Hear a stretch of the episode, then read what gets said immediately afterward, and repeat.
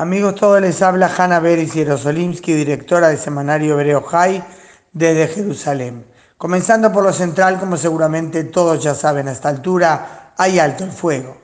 Es bastante chocante que la población del sur, que en menos de dos días tuvo que lidiar con una intensidad de alarmas propia de una guerra, no haya recibido ni un mensaje directo explícito de las autoridades. Lo que sí fue claro y de hecho fue la única referencia categórica de una fuente oficial al tema fue el comunicado del Comando de Defensa Civil, que hoy temprano en la mañana dijo que a las 7 se levantaban todas las restricciones defensivas.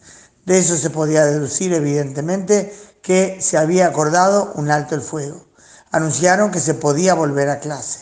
Por más que la gente en el sur, tras casi dos días de constantes ataques, disfrute ahora de respirar aliviada al no tener que correr continuamente al refugio, lo difícil es captar su desazón. En el sur, en términos generales, digamos que nadie tiene duda que es solo cuestión de tiempo hasta que haya otra escalada. Y lo peor es la sensación que quien determina cuándo empiezan y cuándo terminan estos ciclos son los terroristas y no Israel. Esta no es la primera vez que esto sucede. La diferencia es que esta vuelta fue la peor en muchos años, seguro la peor desde la guerra del 2014.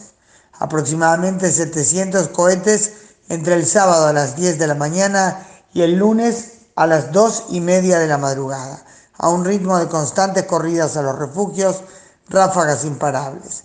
Dentro de esto lo más grave, cuatro muertos y más de 200 heridos, varios de gravedad. Nuevamente la cúpula de hierro salvó muchas vidas, interceptando 240 cohetes que estaban en camino a zonas pobladas.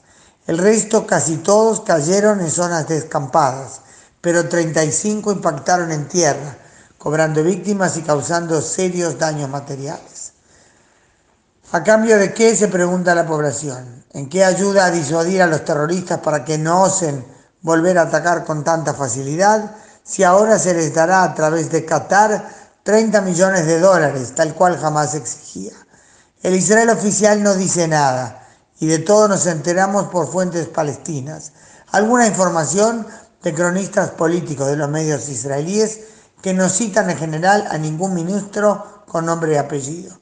Evidentemente nadie parece sentirse cómodo con el alto el fuego, y menos que menos con la certeza, o al menos la apreciación, que no durará demasiado. Ojalá esté totalmente equivocado. Hanna Beris Jerosolimsky desde Jerusalén, olvidé decirlo al principio, lunes 6 de mayo.